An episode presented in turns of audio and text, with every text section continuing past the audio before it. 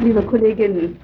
Nicht von Übertragung und Gegenübertragung im engeren Sinne möchte ich äh, berichten, sondern Sie in den Prozess um des Esels Schatten verwickeln oder ganz einfach in die Unmöglichkeit, eine gute Therapeutin oder ein guter Therapeut zu sein.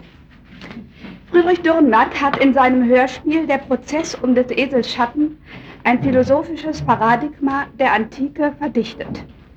Diese um Subjekt und Objekt thematisierte Parabel kam mir für meine Überlegungen um Person und oder Rolle der Therapeutin oder des Therapeuten sinnerschließend zu Hilfe. Zunächst zu Dürrenmatts Text. Dürrenmatts Akteure besetze ich, in dem Fall sozusagen auch als Schriftsteller, für unsere, unser Thema mit folgenden Rollen. Da ist zunächst der Eseltreiber Anthrax. Er übernimmt die Rolle unseres strengen therapeutischen Über-Ichs. Dann der Schatten des Esels als der Gegenspieler des Über-Ichs. Und nun der Zahnarzt Struthion oder vielleicht die Zahnärztin Struthion. Der Originalton Dürrenmatz auf dem Weg zu einer dringenden Weisheitszahnoperation unverhofft in einen Konflikt zwischen seiner Rolle und seiner Person gerät. Darum soll er unser Ich sein. Dann ein Esel, der nach rechter Eselsart sich sperrt, dass der Konflikt zwischen Rolle und Person auf seinem Rücken ausgetragen wird. In seiner Beharrlichkeit ist er Träger synthetisierender psychischer Kraft. In der Eselei, die Dürrenmatt inszeniert, ist schließlich unter anderem noch das Hohe Gericht dass die Konfliktparteien zur objektiven Klärung ihres Streitfalls bemühen. Hier verkommt der Konflikt. Das ist alles getimt. Hier verkommt der Konflikt in richtig oder falsch, wie der Kuckuck anzeigte, und wird infolgedessen immer paradoxer, sodass schließlich die ganze Stadt in Aufruhr gerät. Zum Schluss meldet sich der Esel zu Wort, mit der Frage, war ich in dieser Geschichte der Esel? Seine Hellsichtigkeit, die durch diese verblüffende Frage zum Ausdruck kommt, eröffnet im Konflikt um Rolle und Person neue Sicht. Nun der Beginn von Dürrenmatts Hörspiel. Der Zahnarzt Rutjon auf einem Esel reitend befindet sich auf dem beschwerlichen Weg zu dem Patienten. Ihm folgt zu Fuß der Eseltreiber Antrax. Strutjan stöhnt. Verflucht diese enorme Hitze. Die Ebene zwischen Abdera und Gerania ist geradezu berühmt in dieser Hinsicht. Das Volk nennt sie ja auch die Hitzschlachebene. Und ich reite, reite, reite. Das ist unser therapeutischer Weg. Ne? Manchmal steht der Esel still, dann geht er weiter, dann steht er wieder still und hinter uns der Eseltreiber. Es wird mir ganz schwindlig, die Sonne ein feuersprühendes Rad über Esel und Mensch. Endlich wird es mir zu dumm. Ich steige vom Esel und setze mich in dessen Schatten. Da glotzt mich der Kerl von einem Eseltreiber an und was geschieht, hätte ich nie für möglich gehalten. Ich traue meinen Ohren nicht. Der Eseltreiber antrags, nur Herr, was macht ihr da? Was soll das? Strutjon, was geht es dich an, Kerl? Ich setze mich ein wenig in den Schatten deines Esels. Die Sonne scheint, dass ich ganz ohnmächtig werde. Antrags. Nö, mein guter Herr, so haben wir nicht gehandelt. Ich vermietete euch den Esel, aber von dem Schatten haben wir kein Wort gesprochen. Strutchen, bist du verrückt, Kerl? Der Schatten geht mit dem Esel, das versteht sich. Ich habe beide gemietet, als ich den Esel mietete. Antrax, bei den heiligen Fröschen, das versteht sich nicht. Eines ist der Esel und das andere ist sein Schatten. Ihr habt mir den Esel um zehn Kupfermünzen abgemietet. Hättet ihr den Schatten auch dazu mieten wollen, so hättet ihr es sagen müssen, mit einem Wort, Herr, steh auf, setzt eure Reise fort oder bezahlt mir für den Schatten, was billig ist. Strutjon, was? Ich habe für den Esel bezahlt und soll jetzt auch noch für seinen Schatten bezahlen? Nenne mich selbst einen dreifachen Esel, wenn ich das tue. Der Esel ist für diesen ganzen Tag mein und ich will mich in meinen Schatten setzen, so oft mir's beliebt. Darauf kannst du dich verlassen. Antrax, ist das im Ernst eure Meinung? Strutjon, im ganzen Ernst. Antrax, So kommt der Herr nur gleich wieder nach Abdera zurück zum Stadtrichter. Da wollen wir sehen, wer von uns beiden Recht behalten will.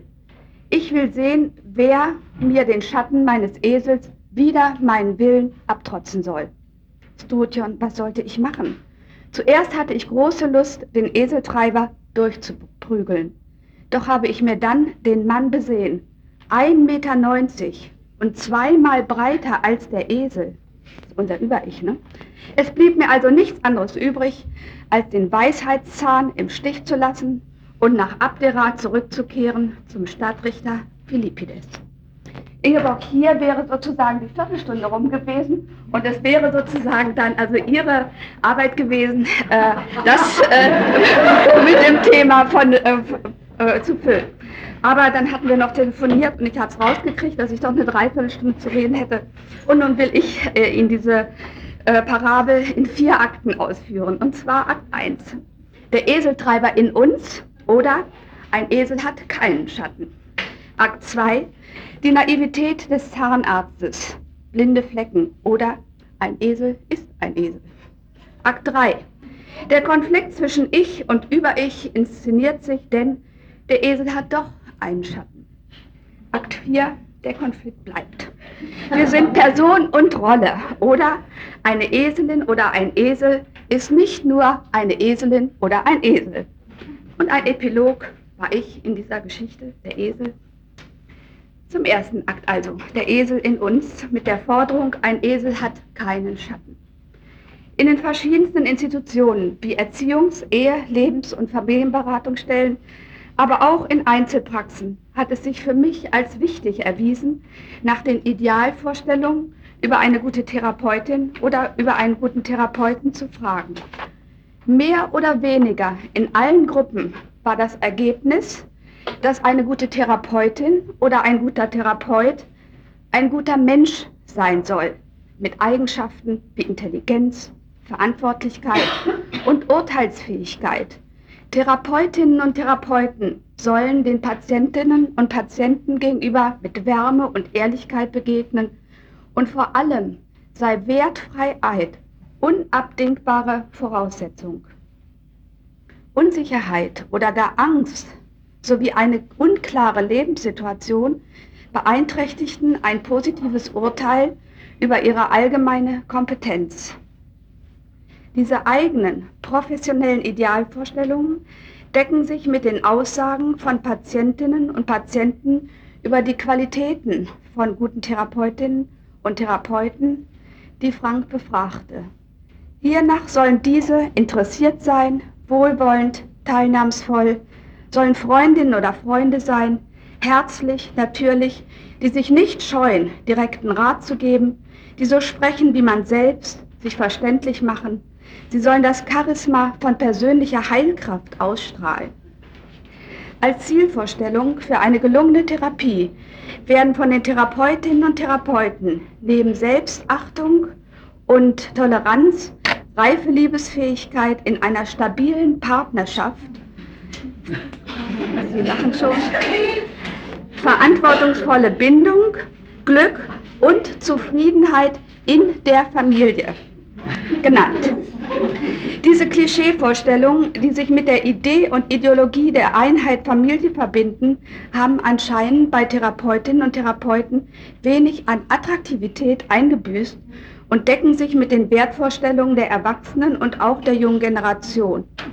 Diese vermuten nach Neumann in der Ehe und in der Familie, in der in irgendwie verbindlicher Weise Eltern und Kinder Frauen- und Männerleben die höchste subjektive Zufriedenheit über alle anderen Lebensbereiche, trotz unübersehbarer gegenteiliger Fakten familiärer Lebenswirklichkeiten. Diese Wertvorstellungen der Therapeutinnen und Therapeuten sind aber nicht nur als Folge der therapeutischen Weiterbildung aufzufassen, sondern auch umgekehrt. Ein Mensch mit diesen Werten neigt dazu, Therapeutin oder Therapeut zu werden.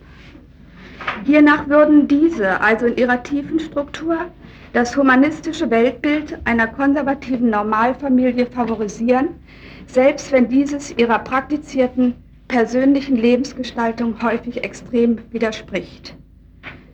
Durch die Diskrepanz zwischen Ideal und Realität befinden sie sich in einem Spannungsfeld, welches mehrfach gespeist wird, nämlich aus den Wert- und Normal Moralvorstellungen der eigenen Familienbiografie, aus der jetzt praktizierten Lebensform, aus dem Wandel von Männer- und Frauenrollen und aus den beschriebenen eigentümlichen professionellen Klischeevorstellungen. Diese schlägt sich in unguten Gefühlen gegenüber den Patientinnen und Patienten oder auch Kolleginnen und Kollegen nieder. Wenn die wüssten, dass es mir auch nicht anders ergeht, wenn die sehen könnten, wie ich lebe, wenn die mein Durcheinander oder meine Wünsche nach Ausbruch sähen, wenn die meine Wut auf Frau, Mann kennten oder meine eigenen schwierigen Kinder. Hieraus so meine immer wiederkehrenden Erfahrungen entzünden sich in den Teamsupervisionen heftigste Auseinandersetzungen, die dann um Werte, religiöse und gesellschaftliche Moral kreisen und sich in Normierungen von richtiger oder falscher, gesunder oder pathologischer Lebensform, reifer oder unreifer Therapeutinnen oder Therapeutenpersönlichkeit erschöpfen oder die eigene therapeutische Ausrichtung zum Dogma erheben. Dieses geht mit entsprechenden vehementen persönlichen Verletzungen an, einher.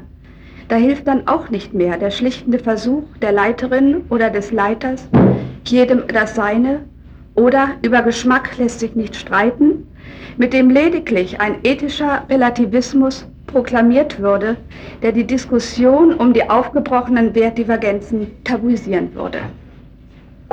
Akt 2. Die Naivität des Zahnarztes blinde Flecken oder ein Esel ist ein Esel.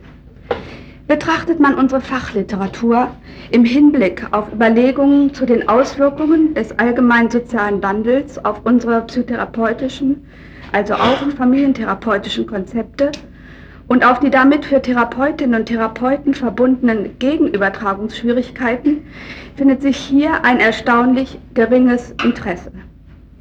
Obwohl sich unter dem Stichwort Familie eine Unzahl von Begriffsversuchen aus der Literatur aneinanderreihen lassen, von der Erstehenfamilie über die Scheidungsfamilie zur Fortsetzungs- oder rekonstituierten Familie bis hin zur Suprafamilie oder Risikogemeinschaft, über das einfache Stieffamiliensystem zu ihren Alternativversuchen bis in die Antifamilienfamilie.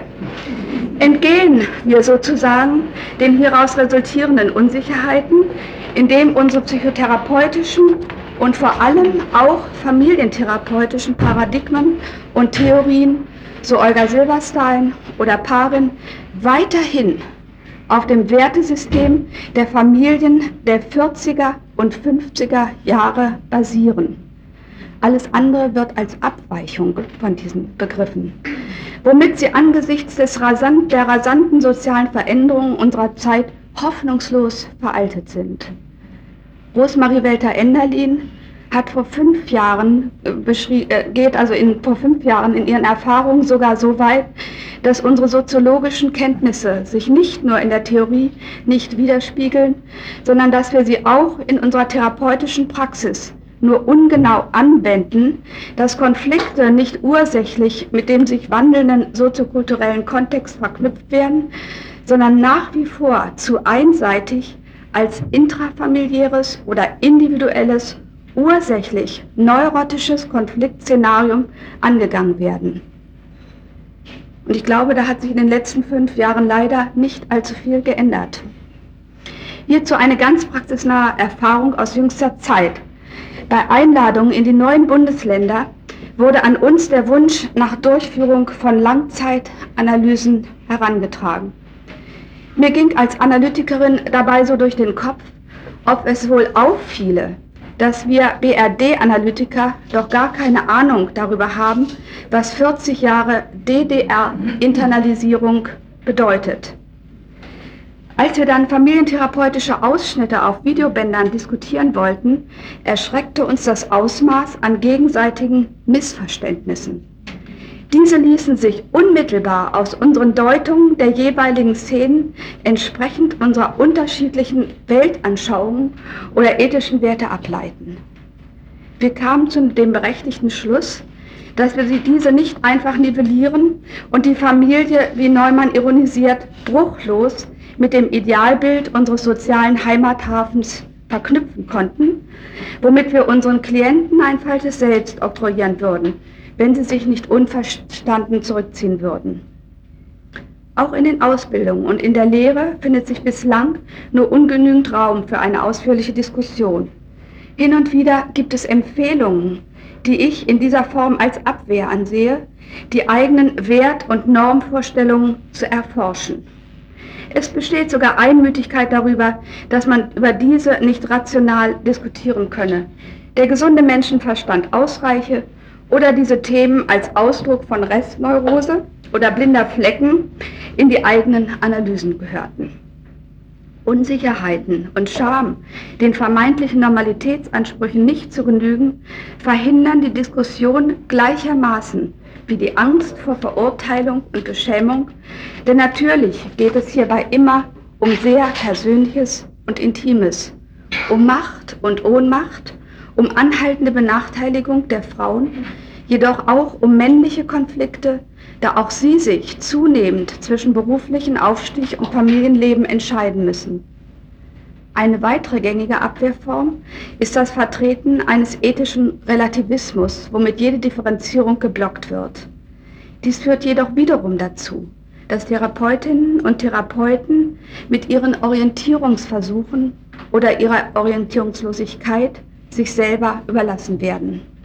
Jeder weiß aber, dass unbewusste Werthaltungen oder Ängste nur unzureichend hinter einer sozusagen therapeutischen Haltung verborgen werden können.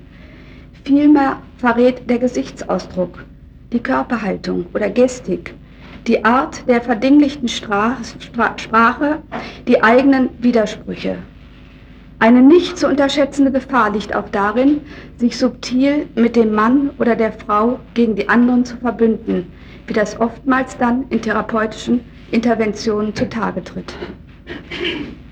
Wir Ausbilderinnen und Ausbilder drücken uns meines Erachtens darum, stringenter die Frage zu verfolgen, wie gesellschaftliche Wirklichkeiten in Theorien oder in die Praxis zu integrieren sind. Auch wir haben zusätzlich zu unseren Rollen als Ausbilderinnen die gleiche Angst, uns mit unseren Lebensentwürfen und den damit einhergehenden Werten in Frage zu stellen. Es sind oftmals gar nicht die dramatisch ins Auge fallende Konflikte, zum Beispiel sträube ich mich nach wie vor, wenn ich intrauterin erstellte erste Embryofotos in Kinderalben sehe. Ich weiß, dass ich dann zur Entwertung neige, obwohl diese Möglichkeit doch heute gängiger Praxis entspricht. Die Folgen aus dem bisher Gesagten für unsere Therapien können sein, dass wir unhinterfragte Pathologiekonzepte im Kopf haben und es nicht nur zu verkürzenden, sondern auch zu verurteilenden therapeutischen Vorgehen kommt. Eine proklamierte Neutralität oder gelungene Emanzipation aus unseren vorgegebenen geschlechtsspezifischen Rollen kann sich rasch als Fiktion entpuppen. Akt 3 der Konflikt zwischen Ich und Über-Ich inszeniert sich, denn der Esel hat doch einen Schatten. Dieses soll in dem folgenden keineswegs spektakulären familientherapeutischen Beispiel an, anhand unseres teils sehr subtilen Gegenübertragungswiderstände und deren Auswertungen im therapeutischen Prozess einmal dargestellt werden. Familie K. meldet sich wegen einer manifesten Angstsymptomatik der Mutter zur Familientherapie an. Sie verließ nicht mehr alleine das Haus, worüber die Kinder und der Ehemann erheblich besorgt waren, aber auch in ihrer Rücksichtnahme erschöpft. Der Ehemann, wir müssen da durch. Der neunjährige Martin, weil Mama so Angst hat und so Stress, helfe ich ihr. Während die Mutter mütterlicherseits mit Herzanfällen auf die Erkrankung ihrer Tochter reagierte. Familie K. lebte mit der Großmutter in einem nicht mehr bewirtschafteten Bauernhof. Frau K., eine arbeitslose Lehrerin und ihr Mann, ein Elektriker, hatten ganz bewusst versucht, in einer dem Gleichheitsprinzip von Frau und Mann folgenden Familienform zu leben. So hatte Herr K. seine Frau während, während ihres in der Ehe aufgenommenen Studiums unterstützt und teilte sich mit ihr ihre häuslichen Arbeiten, ebenso wie die Betreuung der Tochter und des Sohnes. Er meint, mit einer Küchenschürze in den Garten gehen, das schaffe ich noch nicht. Worauf er auf seinen männlichen Rollenkonflikt aufmerksam machen wollte. Die Familie hatte sich einigermaßen in Balance gehalten, bis Frau K. in einer entfernten Stadt berufstätig werden wollte. In diesem zeitlichen Zusammenhang entwickelte sie die akute Angstsymptomatik. Mein Co-Therapeut und ich waren von den Bemühen der beiden Partner und auch der beiden Kinder angetan. Vor allem der Ehemann beeindruckte uns und errang unsere Sympathie, während sich der Frau gegenüber zunehmend Ungeduld einstellte, gar Missbilligung wegen ihrer anklagenden Unzufriedenheit. Auch ihre Äußerungen über die dörflichen Verurteilungen ihr gegenüber fanden wir erheblich übertrieben. In den Nachbesprechungen geschah Merkwürdiges. Als ich mich immer mehr in diagnostischen psychoanalytischen Höhenflügen über die Psychodynamik der angstneurotischen Störung von Frau K. verstieg, ernüchterte mich mein junger Co-Therapeut durch einen erfrischenden Kommentar. Also, das Motiv von Herrn K., der seine Frau überall hinkutschiert, möchte ich lieber nicht kennen. Tatsächlich hatte ich diesen in meinen Überlegungen ganz aus dem Auge verloren, ihn höchstens im Sinne eines steuernden Objekts mit einbezogen. Anscheinend gab es Motive, das familiäre Gesamtszenarium aus dem Auge zu verlieren, wofür auch sprach, dass wir eher nebenbei von den Beschwerden der Kinder erfuhren. Die Motive waren aber nicht nur im Familiensystem zu suchen, sondern auch bei uns Therapeuten selber. Hinsichtlich meiner eigenen Lebensbewältigung wurde nämlich Ärger mobilisiert, den ich therapeutisch unterdrückt hatte. Durch den heftigen Ausspruch des jungen Co-Therapeuten wurde auch sein erbittertes Grundgefühl hinsichtlich seiner Partnerin sichtbar, nämlich es ihr nie recht machen zu können.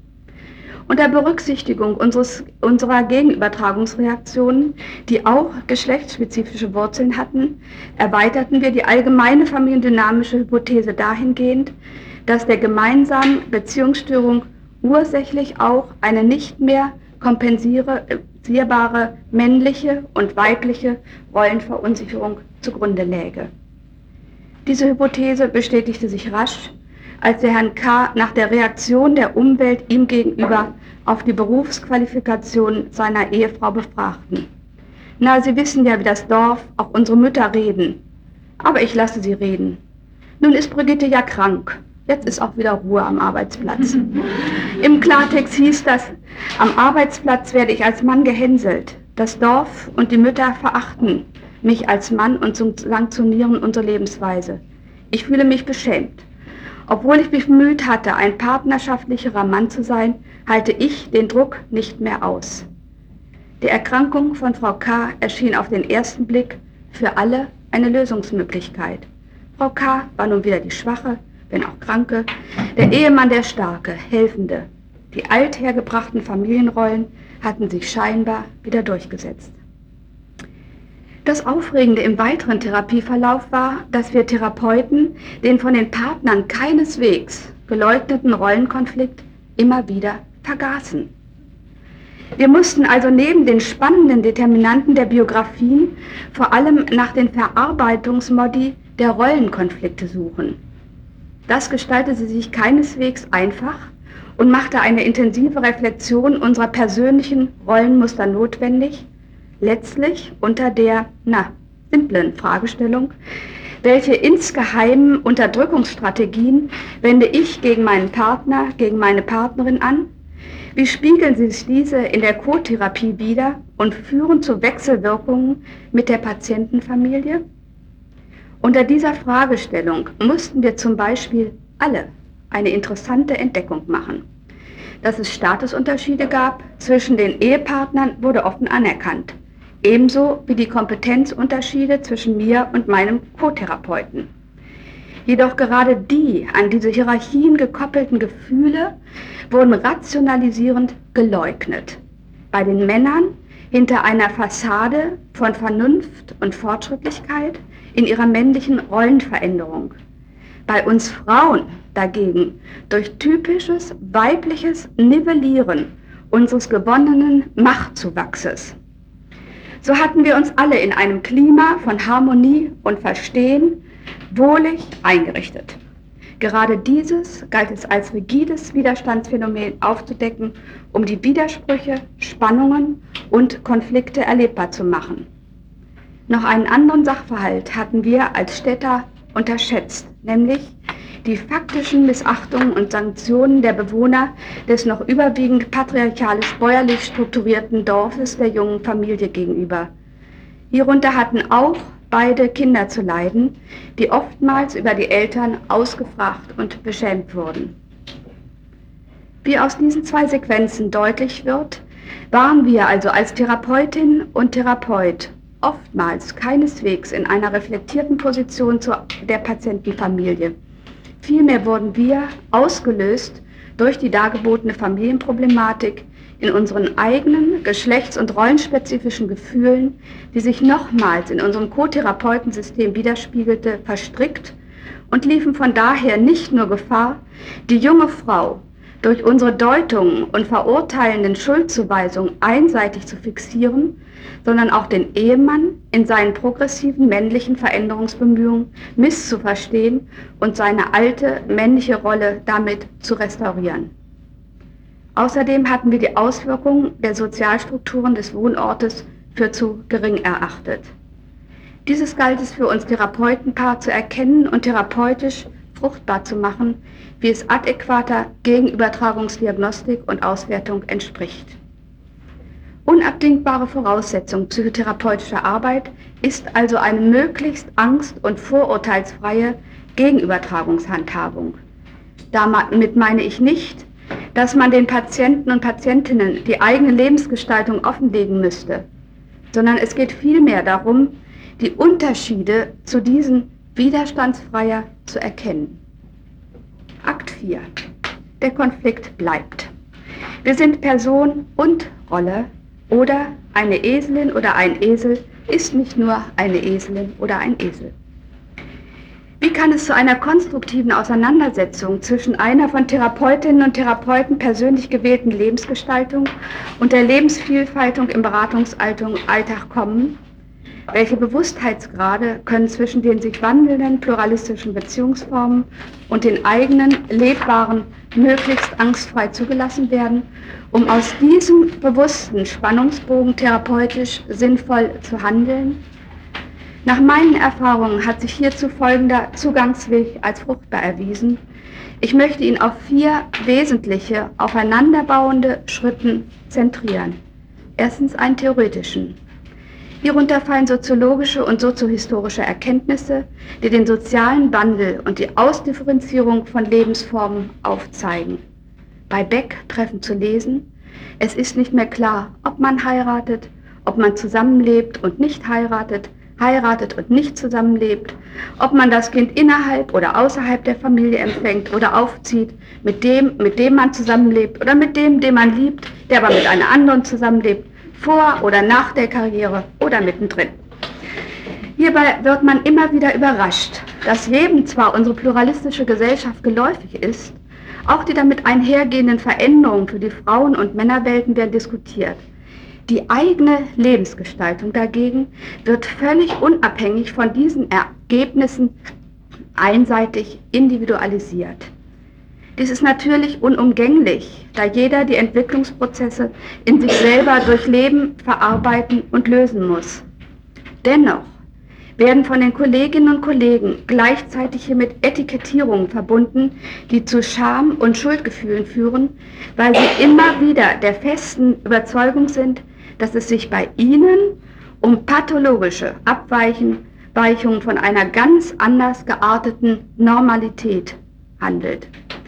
Dieses verweist unter anderem auf gefühlsmäßig persistierende Konflikte, die sich sowohl aus der eigenen familiären Biografie speisen, als auch, so merkwürdig das klingen mag, aus einer Verinnerlichung unserer bundesrepublikanischen wertentscheidenden Grundsatznorm über Ehe und Familie, die im Absatz 1 der Verfassung festgelegt ist, nämlich Ehe und Familie stehen unter dem besonderen Schutz der staatlichen Ordnung. Das Ergebnis dieser breiteren Reflexion ist die des bewussteren Wahrnehmens der jeweils persönlichen Standortes, der dann konfliktfreier vertreten werden kann. Es wird deutlicher, in welchem allgemeinen Kontext jeder seine eigene Lebensentscheidung getroffen hat und von welchen Einflüssen er sich nicht befreien kann oder aber auch gar nicht will. Zweitens eine Kontextbestimmung. Diese bezieht sich auf den jeweiligen Arbeitsplatz. Denn jede Institution oder auch Einzelpraxis ist immer implizit oder explizit einem bestimmten Wertkonzept gegenüber loyal verpflichtet. Je klarer dieses benannt ist, desto offener kann darüber diskutiert werden.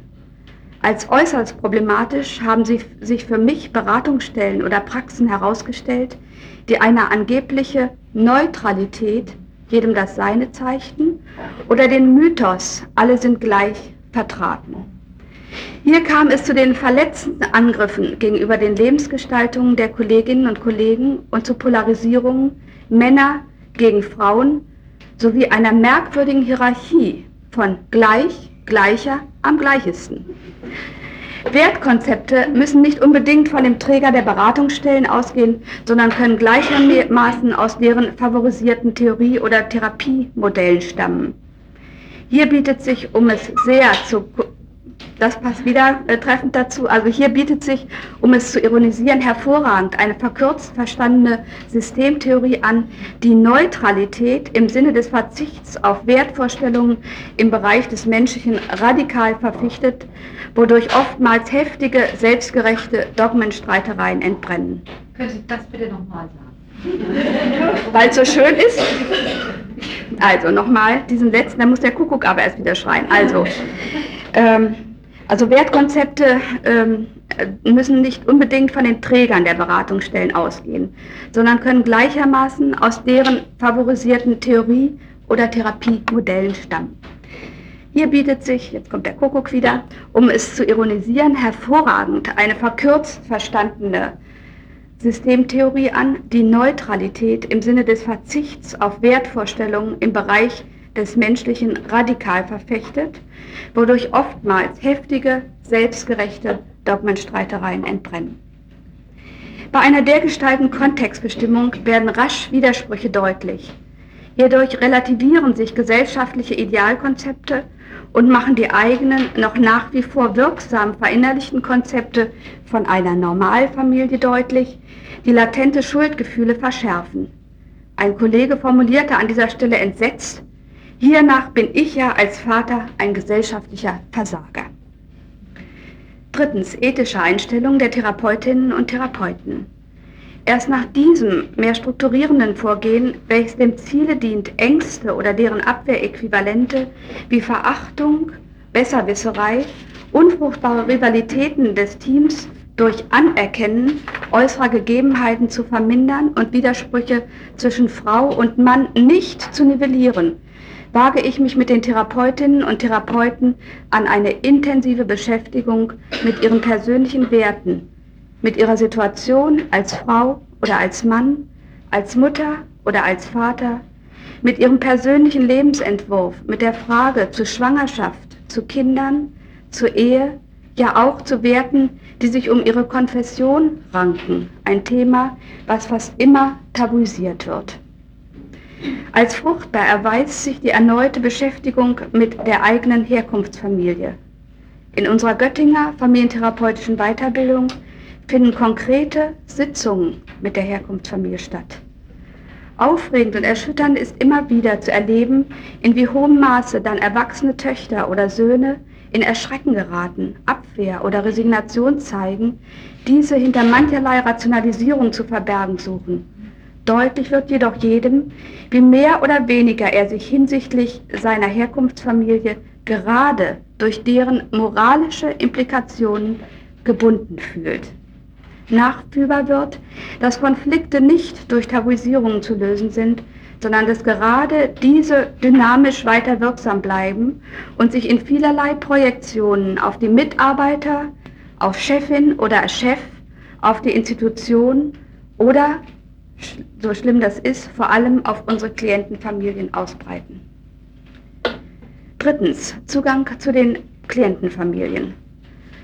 Zur Versinnbildlichung der verschiedenen Lebensentwürfe, die im therapeutischen Alltag aufeinanderstoßen, habe ich kürzlich von dem Therapeutenpaar die jeweilige Klientenfamilie und die eigene durch Playmobil-Figuren aufstellen lassen, nachdem ein Kompetenzstreit zwischen diesem Paar entbrannt war. Schon durch dieses Aufstellen verdeutlichten sich, dass hier drei völlig verschiedene Lebensentwürfe praktiziert wurden. Die Klientenfamilie setzte sich aus Scheidungsfamilien zusammen mit Kindern aus beiden Ehen. Die Therapeutin war verheiratet und hatte kein Kind. Der Therapeut lebte mit seiner Freundin und einem gemeinsamen Kind sowie einem Kind der Freundin zusammen. Anlass für die Therapie waren Sorgerechtsdebatten zwischen den Weggeschiedenen und den neu Zusammenlebenden. Hierüber war es in der Therapie auch zu divergierenden Überzeugungen hinsichtlich des Erziehungsrechts zwischen der Therapeutin und dem Therapeuten in der Klientenfamilie gekommen. Diese polarisierten sich um die Frage, wer der bessere Vater oder die bessere Mutter sei. Die Therapeutin hielt den neuen Mann im Gegensatz zur leiblichen Mutter des Kindes für weniger geeignet, zumal er arbeitslos sei.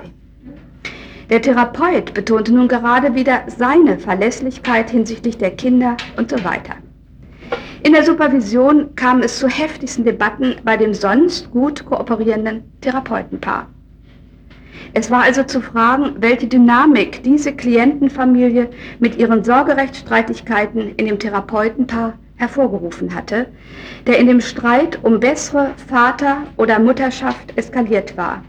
Das Ergebnis bei der Therapeutin waren Minderwertigkeitsgefühle mobilisiert worden, die damit zusammenhingen, dass sie sich zwar für ihr Leben in einer Ehe ohne Kinder entschieden hatte, weil sie Beruf und Kinder nicht für vereinbar hielt.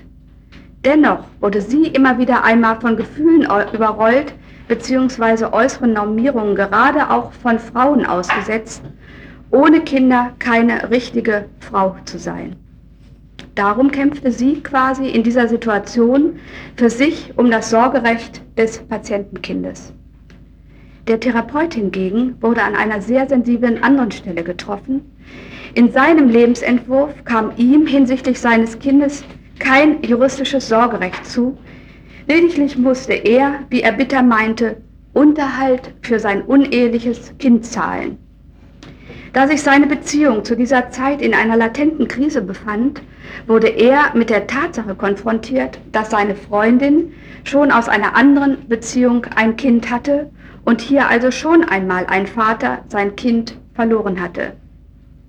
Erst nachdem beiden diese Zusammenhänge deutlich wurden und keinesfalls aus diesen Erkenntnissen resultierte, dass die Therapeutin nun zum Beispiel selber Mutter würde oder der Therapeut heiratete, konnte sich ihrer Klientenfamilie wieder widmen und ihre Gegenübertragungsgefühle, die natürlich durch die Konflikte der Patientenfamilie ausgelöst wurden, sinnvoll in das therapeutische Beziehungsnetz integrieren im Sinne von Sorge, Mütterlichkeit, Väterlichkeit, Verlässlichkeit, Orientierungs- und Hilflosigkeiten, Unsicherheit der Kinder und so weiter, die nicht durch Gesetze abgesichert waren.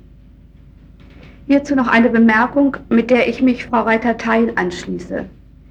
Wenn unüberbrückbare Divergenzen in den Grundeinstellungen zwischen Therapeutinnen und Therapeuten sowie der Familie vorliegen oder den von einer Einrichtung vertretenen werthaltigen Konzepten, sollten wir unsere Patienten an eine andere Kollegin, einen anderen Kollegen oder an eine andere Beratungsstelle überweisen, ohne dass wir dieses als Versagen ansehen müssten.